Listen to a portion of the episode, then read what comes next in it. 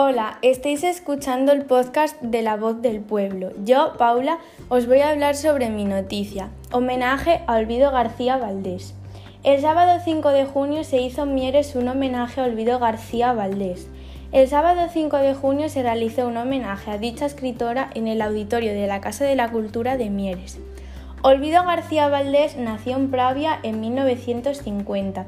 Estudió filología románica y filosofía. Se dedica a la edición de revistas y es autora de varios libros de poesía. Es una escritora admirada por muchas personas por todos sus éxitos literarios y en 2017 ganó el Premio Nacional de Poesía con Y todos estábamos vivos.